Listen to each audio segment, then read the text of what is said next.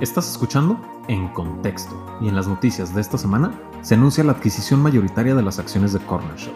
También, Livop asegura capital alrededor de 22 millones de dólares. Y finalmente, puertos peruanos comienzan a introducir la tecnología de blockchain. Yo soy César Miramontes y es momento de ponerte en contexto.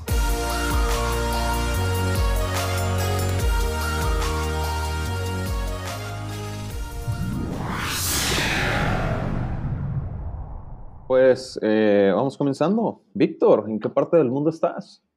Saludos César, acá estamos desde Lima, Perú. Estamos en el Perú Venture Capital Conference. La verdad es que es tremendo evento, ¿eh? No me, no, me lo esperaba tan grande, pero la verdad es, que fue un, muy buen evento. ¿Sí? ¿Qué te tocó eh, presenciar o alguna experiencia que digas, sabes qué, esto vale la pena para el mundo la próxima vez que sí se animen a venir?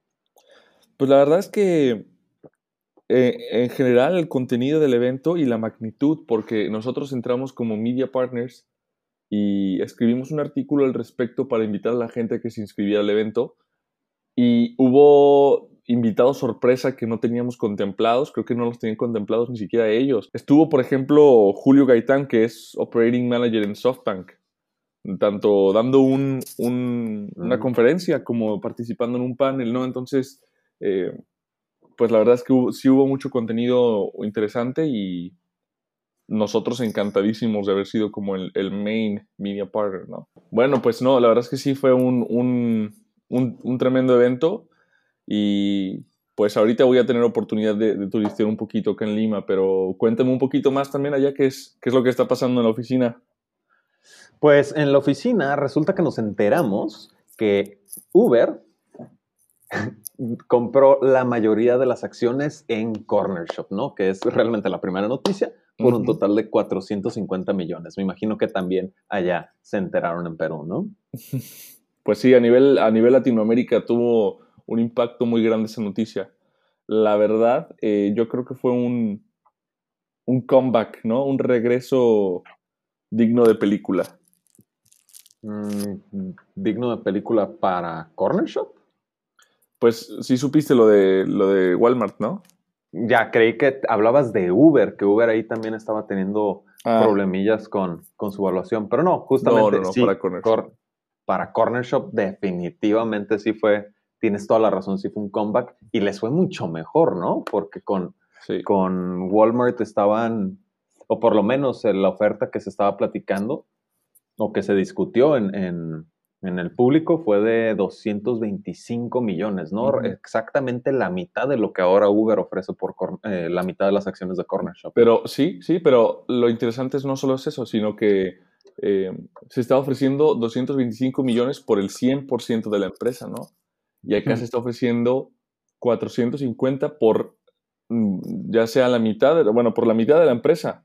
Realmente no sabemos este, el, el porcentaje exacto, ¿no? Inicialmente se, se corrió la voz y los, fueron los periódicos chilenos los que sacaron la noticia, que fue el 51%. Eventualmente otras, otras fuentes también mencionaron el 66%. Entonces, pues estamos tratando de aclarar eso, pero creo que por el momento no, no nos pueden dar mucha, eh, mucha información al respecto, ¿no?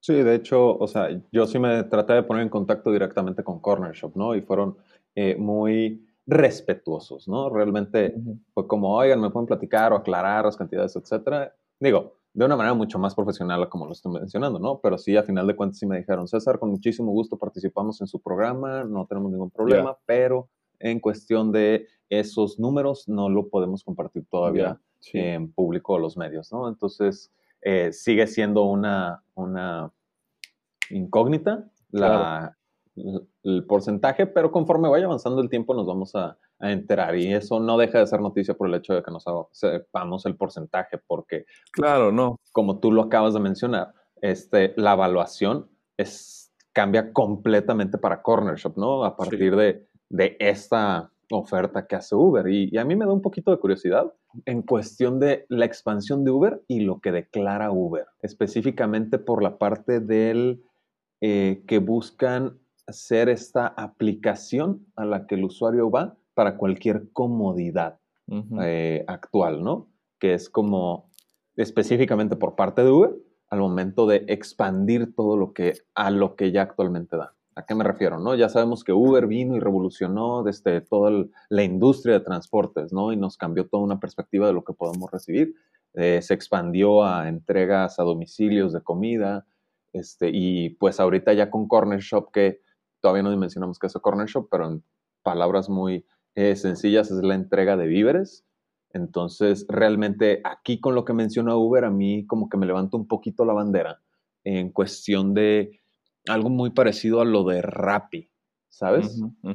Que Rappi busca hacer esta super app que, pero, o sea, como super app, realmente cubre todo, ¿no? No como Uber, las comodidades, sino esta super app que platica Rappi, pues entran cosas como Creana, como Green, que ya lo habíamos discutido previamente, ¿no? Pero sí, de nuevo, a mí me levanta la bandera lo que menciona Uber, del volverse el go-to de cualquier comodidad, ¿no? Y pues con Corner Shop definitivamente siento que lo están logrando, pero me da ahí como el miedo de que de pronto Uber también saque sus este, cursos de Duolingo, yo qué sé, ¿no?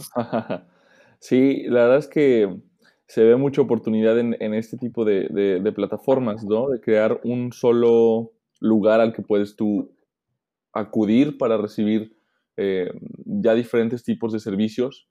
Y lo que comentábamos en el primer episodio, esto no solo te, te, ayuda a, optimizar el espacio que tú tienes de memoria en, tu celular, eh, sino que ya sabes, ¿no? Ya sabes qué es lo que vas a esperar de ciertos servicios en una sola aplicación. Ahora, me gustaría regresar un poco al tema de, la evaluación, independientemente si es el 51 o el 66. Esto es noticia porque es una adquisición, ¿no? Compran la mayor parte de la empresa. Entonces, eso es un exit muy importante. Yo creo que es, si no, el más importante que hemos visto hasta la fecha para una startup latinoamericana. Y eso, mm, bueno, obviamente tenemos que aclarar que todavía tiene que ser aprobado por la COFESE. ¿no? O sea, todavía tienen que pasar por este proceso por el que pasó el proceso de evaluación con Walmart y, cuando se bloqueó. Obviamente yo creo que acá hay mucha más probabilidad de que sí pase, debido a que no, no están integrándose a la cadena vertical supply chain de grocery delivery, ¿no? Sino que más bien es una empresa de otra industria que está eh, adquiriendo un producto tangente. Este caso en particular, en caso de que sea aprobado por la COFESE y también por la, autoridad encargada de ver esta cuestión eh, regulatoria y de monopolios en Chile, si es aprobado por ambas y este, este deal, este trato continúa, vamos a ver uno de los exits más importantes en, la región, en Latinoamérica. además de los IPOs que ya hemos visto de algunas empresas brasileñas en, en la Bolsa de Estados Unidos, y obviamente la adquisición de 99 por parte de, de Didi Chuxing, ¿no? Creo que ese fue el más importante, de hecho, porque eh, esa misma evaluación o ese mismo exit convirtió en la empresa en unicornio. Eh, pero aún así, eh, lo que estamos viendo acá con, con, con Corner Shop y Uber realmente creo que es demasiado relevante y es de mucho interés para aquellos que todavía no se animaban a, meter un pie en el ecosistema latinoamericano, pero ya le estaban echando ojitos, ¿no? No, y aparte de la evaluación, eh, algo que me llama muchísimo la atención es la, estrategia de Uber, ¿no? Sobre todo porque Uber, como, como lo comentaba, ¿no? Eh, ya, ya proporciona estos servicios, se está extendiendo dentro de esta misma área, pero yo realmente creí que cuando Uber sacara este servicio de, de pues, groceries, de víveres, de entrega de víveres, pues realmente yo esperaba que saliera como Uber Víveres o algo así, ¿no? No con la adquisición de Corner Shop. ¿Me explico? Pues esta manera también diferente de, entrar al mercado de víveres de parte de Uber también llama la atención, ¿no? Porque un poquito de datos estadísticos, Uber ahorita, eh, pues sí tiene bastantes compañías con las que compite dentro de, de, esta área, como lo es Amazon, como lo es Instacart, como lo es Postmates e incluso en Estados Unidos se registra que solo el 3% de las ventas de víveres son por internet, ¿no? Entonces, como que llama ahí el, ok, tal vez la adquisición de Corner Shop, pues no va nada más a, poder implementarlo a, en Estados Unidos, sino un en países donde tiene mayor penetración como lo puede ser Latinoamérica, que esa es la meta de Corner Shop y Corner Shop siempre ha dicho, nosotros buscamos servir a América Latina. Pero Corner Shop también tiene operaciones en Canadá. Sí, también tiene operaciones en Toronto, sin embargo en su lema siempre han mencionado el buscamos servir a América Latina. Actualmente mm. su sede está en Santiago de Chile, tienen operaciones en México, en Perú y pues también tienen estos planes de de seguir expandiéndose, que con Uber va a ser espectacularmente fácil, ¿no? De hecho, Uber va a catalizar esto sin ningún problema. Ahora... estoy de acuerdo y, nada, me gustaría nada más enfatizar que qué buena forma de regresar. Desafortunadamente nosotros ya teníamos unos indicios, cierta información respecto a esta, a esta nueva ronda, a esta nueva adquisición desde agosto. Y, no, no lanzamos nada al público, no publicamos nada porque no pudimos confirmar ciertos detalles. Pero en el momento en que nos enteramos que la evaluación se, posiblemente se había cuadruplicado, ¿no? La verdad es que eh, personalmente yo me emocioné mucho porque creo que lo que pasó con, con Walmart, pues sí estaba, sí, de cierta forma sí estaba acaparando mucho mercado y la verdad es que no sé qué tan beneficioso sería para el usuario que una empresa como Walmart hubiera comprado a Corner Shop, ¿no? De por sí ya tiene mucho poder.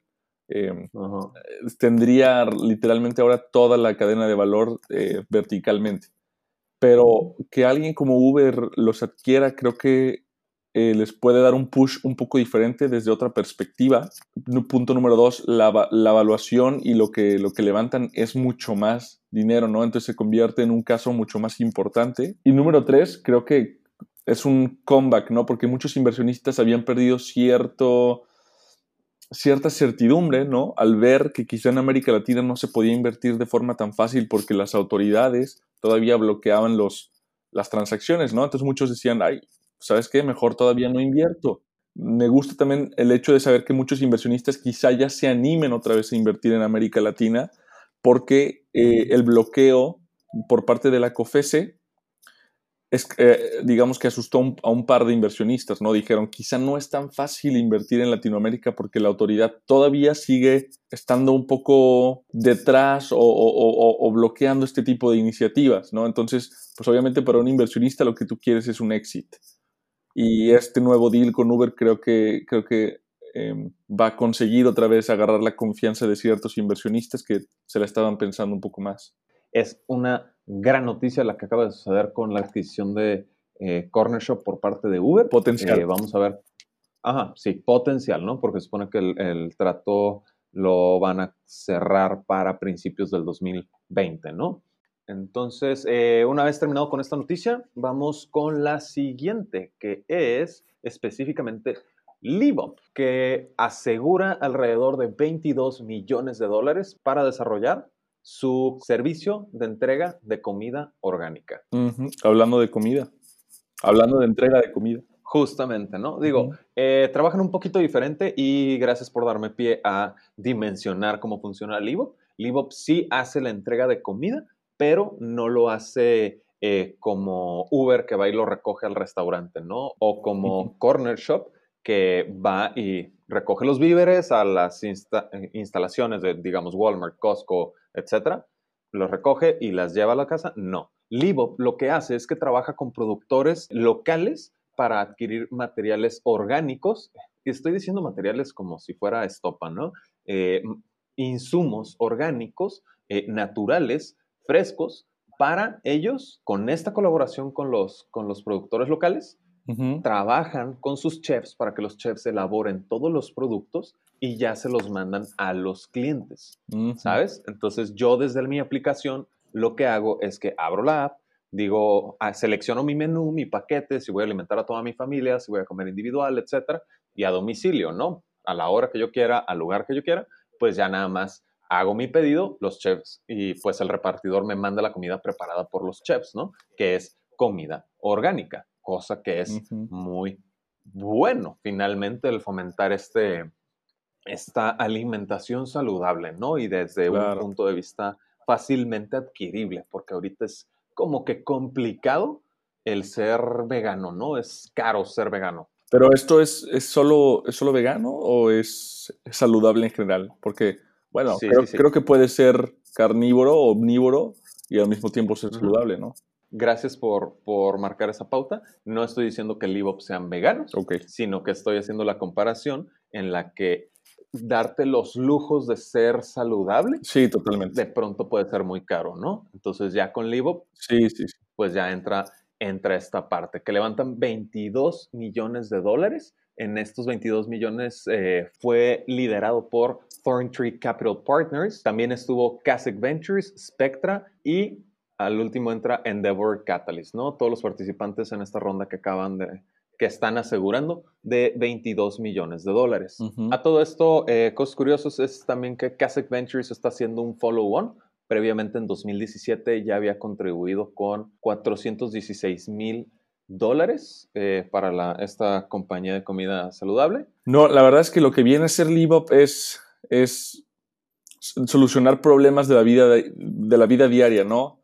Creo que para muchas personas, sobre todo para los, los oficinistas, a veces es muy difícil tratar de comer saludable y, y estar en la oficina, ¿no? Porque realmente las opciones que tienes alrededor, por lo general, pues es comida rápida o es em, comida frita de la calle, no sé, em, Mínimo en México, pero lo que me he dado cuenta también en, Bogotá y en Lima es que también, ¿no? O sea, lo que existe en los puestitos de la calle no es necesariamente lo más saludable, higiénico tampoco. Entonces viene a solucionar estos problemas.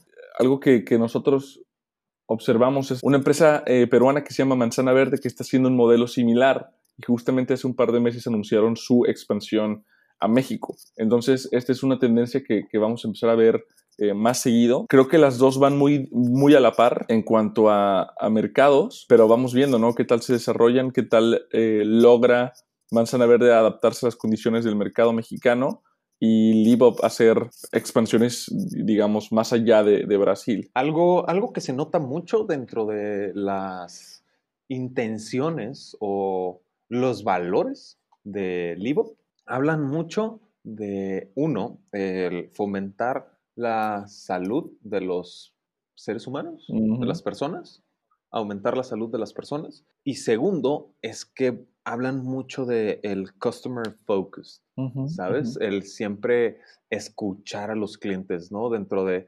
toda, todo lo que llegan a platicar de sus planes de, de sus planes con estos 22 millones, algo que mencionan es que van a expandirse a los, o van a sacar este nuevo feature de refrigerios, ¿no? Refrigerios para los niños, y es parte de este escuchar al cliente que menciona eh, Víctor Santos.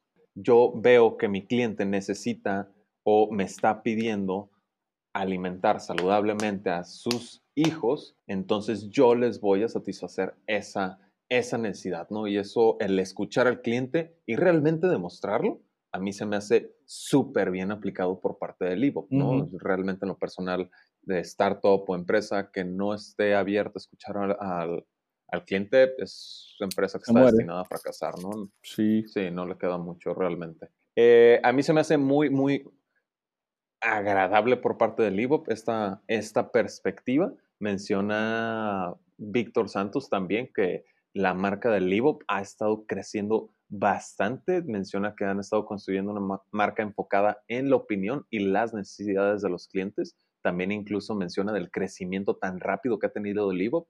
Menciona que se ha triplicado el tamaño de la compañía todos los años. Entonces, ah, va por muy buenos. Y eso que solo están en Brasil, ¿no? Gracias por mencionar eso. Sí, solamente operan en Brasil. Mencionan dentro de esta inversión que van a seguir expandiéndose en Brasil y probablemente también ya se vayan a salir, pero todavía no entran en detalles de a dónde, ¿no? El específico es seguir atendiendo al resto de Brasil o poder lograr atender a una fracción más grande del, del país de Brasil y ya después estarían viendo cuál es el, el paso siguiente afuera de Brasil, ¿no? Ujú. Cosa que debería de emocionarnos al, al resto de, de Latinoamérica. Suenas emocionadísimo. No, sí, por supuesto, estoy extasiado, ¿no? Y con todo esto, pues de nuevo una felicitación a Livo por haber levantado estos 22 millones de eh, dólares. Y vamos pasando a la última noticia. ¿Qué te parece, Víctor? Sí, perfecto. Entonces, la última noticia realmente es un conjunto de eh, situaciones que están sucediendo en América Latina, realmente en el mundo, pero lo aterrizamos en América Latina, que es muy eh, atractivo muy llamativo, ¿no? Porque está la tecnología de blockchain para reforzar los puertos peruanos. ¿Qué opinas al respecto, Víctor? No, me, fascina que ya empiecen a integrar nuevas iniciativas en, industrias donde realmente no se había hecho ningún cambio desde los últimos 100 años, ¿no? Em, que, vemos que obviamente lo que el blockchain puede aportar, eh, independientemente de la, de la fama que se ha ido generando eh, a lo largo del tiempo con esta palabra, ¿no? Blockchain realmente es que por mucho tiempo se, se quemó un poco la palabra, ¿no? Y, ya muchos lo usaban como estrategia de ventas de su startup a la hora de, de venderse ante inversionistas eh, y perdió un poco su, su, real significado, su significado real. Eh, independiente de, independientemente de todo esto, creo que este tipo de aplicaciones son reales, ¿no?